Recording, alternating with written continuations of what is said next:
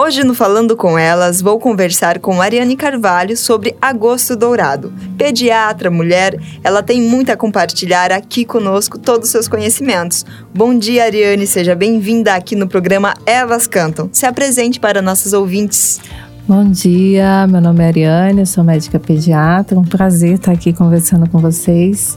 E a gente vai esclarecer hoje muitas dúvidas sobre o agosto dourado. Olha só, e eu tenho várias. E assim, que legal, eu já agradeço também a sua participação aqui, né? Você ter aceitado esse convite e já vou começar perguntando por que agosto dourado? O Agosto Dourado, ele foi instituído como uma campanha de incentivo à amamentação. Então a gente tem a semana, né, né, mundial da amamentação e o Brasil instituiu então o mês como campanha, né, a esse aleitamento materno. Legal, olha só. E assim, qual a importância do aleitamento materno para o bebê, né? De dentro de toda essa campanha, qual a importância do aleitamento materno aí para o bebê assim que ele nasce? Ou tem um período, não tem um período? Como funciona? Bem, a gente poderia falar a tarde inteira, sobre, o dia inteiro sobre os benefícios da, da amamentação. Tá.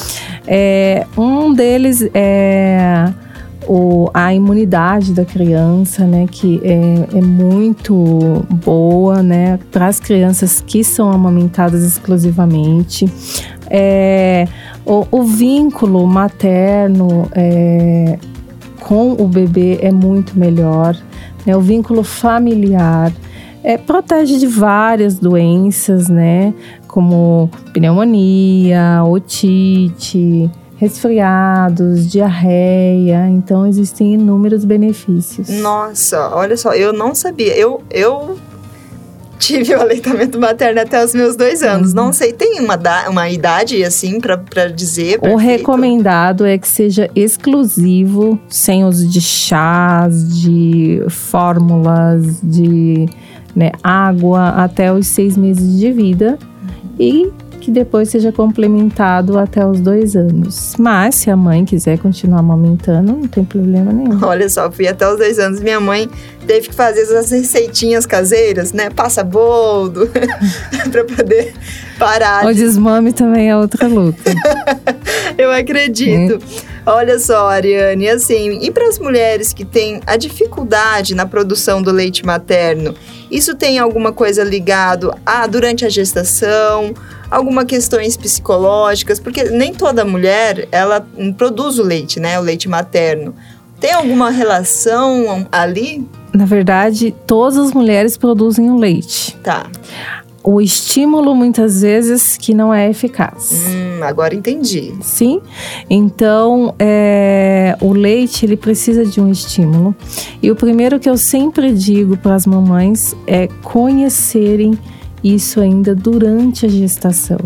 É, buscar informação de como é a técnica adequada, do que, que ela deve conhecer para ter uma melhor pega, um melhor estímulo e produção de leite. Uhum. Porque se o bebê não está pegando direitinho no mamilo, ele não vai estimular o sistema hormonal da mamãe, que não vai produzir o leite. Então, muitas vezes aí começa a interpretação de que ela não produz o leite ou que o leite é fraco. É, tem muito disso mesmo. Inclusive, eu coloquei até como dúvida não só talvez das nossos ouvintes que estão sintonizados aqui agora no programa Elas Cantam, eu estou falando com a pediatra Ariane aqui sobre agosto dourado, né? Esses, a gente pode colocar como tabu. É um tabu que a gente é tem. É um mito que a gente fala, É um mito, né? exato. É um o leite fraco, é. né? Ou ah, não é, produz a mulher não leite. produz leite.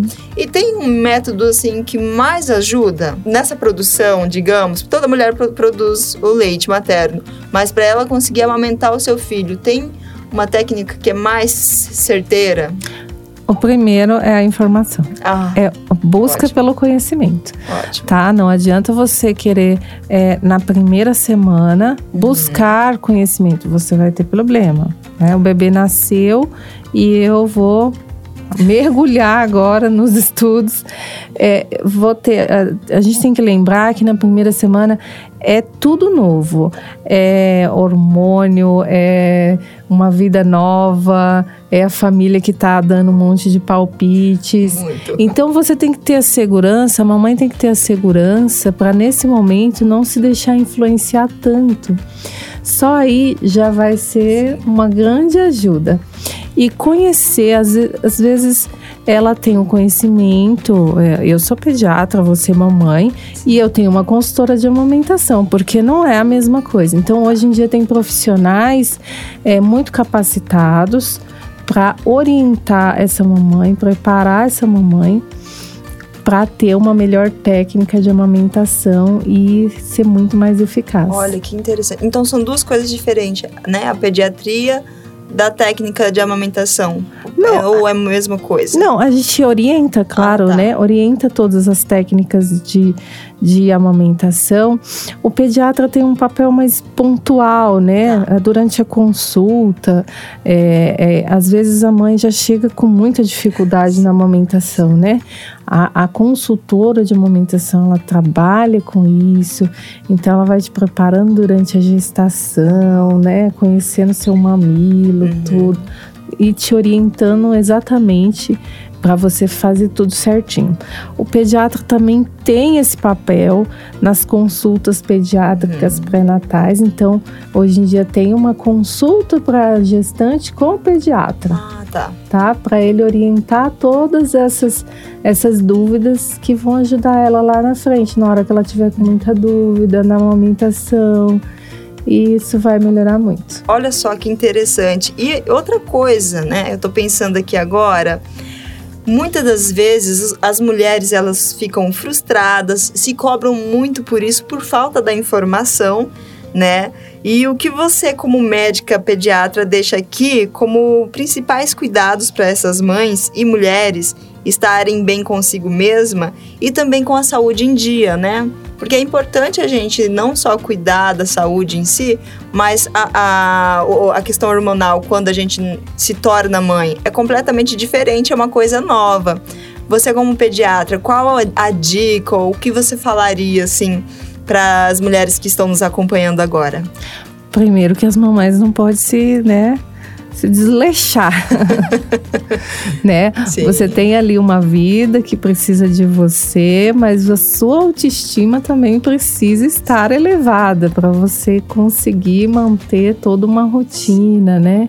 Então, é, muitas vezes eu vejo ah, umas mamães, né, que esquecem de si, não se arrumam mais.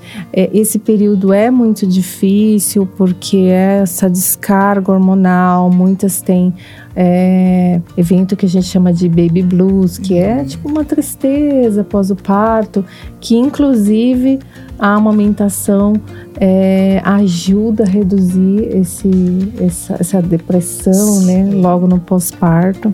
Muitas têm depressão pós-parto e isso acaba dificultando ainda mais a amamentação. Então, o primeiro é a mãe estar bem consigo mesma, né? Uhum. O apoio familiar, o apoio paterno também ajuda muito para poder cuidar dessa vida e ter uma amamentação mais eficaz. Ai, que delícia! Nossa, que bate-papo mais esclarecedor que nós tivemos uhum. aqui. E assim, já quero agradecer, foi muito bom. Eu gostei bastante de conversar com você. E vou colocar uma caixinha de pergunta aqui também é, logo após o final do, do, nossa entrevista, aqui no nosso Instagram, Hits Prime 87. Caso você aí, ouvinte, ouvim, né, que está nos acompanhando, queira deixar alguma pergunta, eu encaminho aqui para a Ariane, não tem problema. E assim, já agradeço, muito obrigada por aceitar o nosso convite, por ser tão esclarecedora aqui com a gente. Obrigada a vocês pelo convite mais um episódio do Falando com Elas aqui do nosso programa Elas Cantam. Sempre sintonizado 87.9 para você escutar mais ou através do nosso site também fmhits.com.br. Esse é um podcast especial para você mulher com conteúdos diversos. Te espero no próximo episódio Falando com Elas.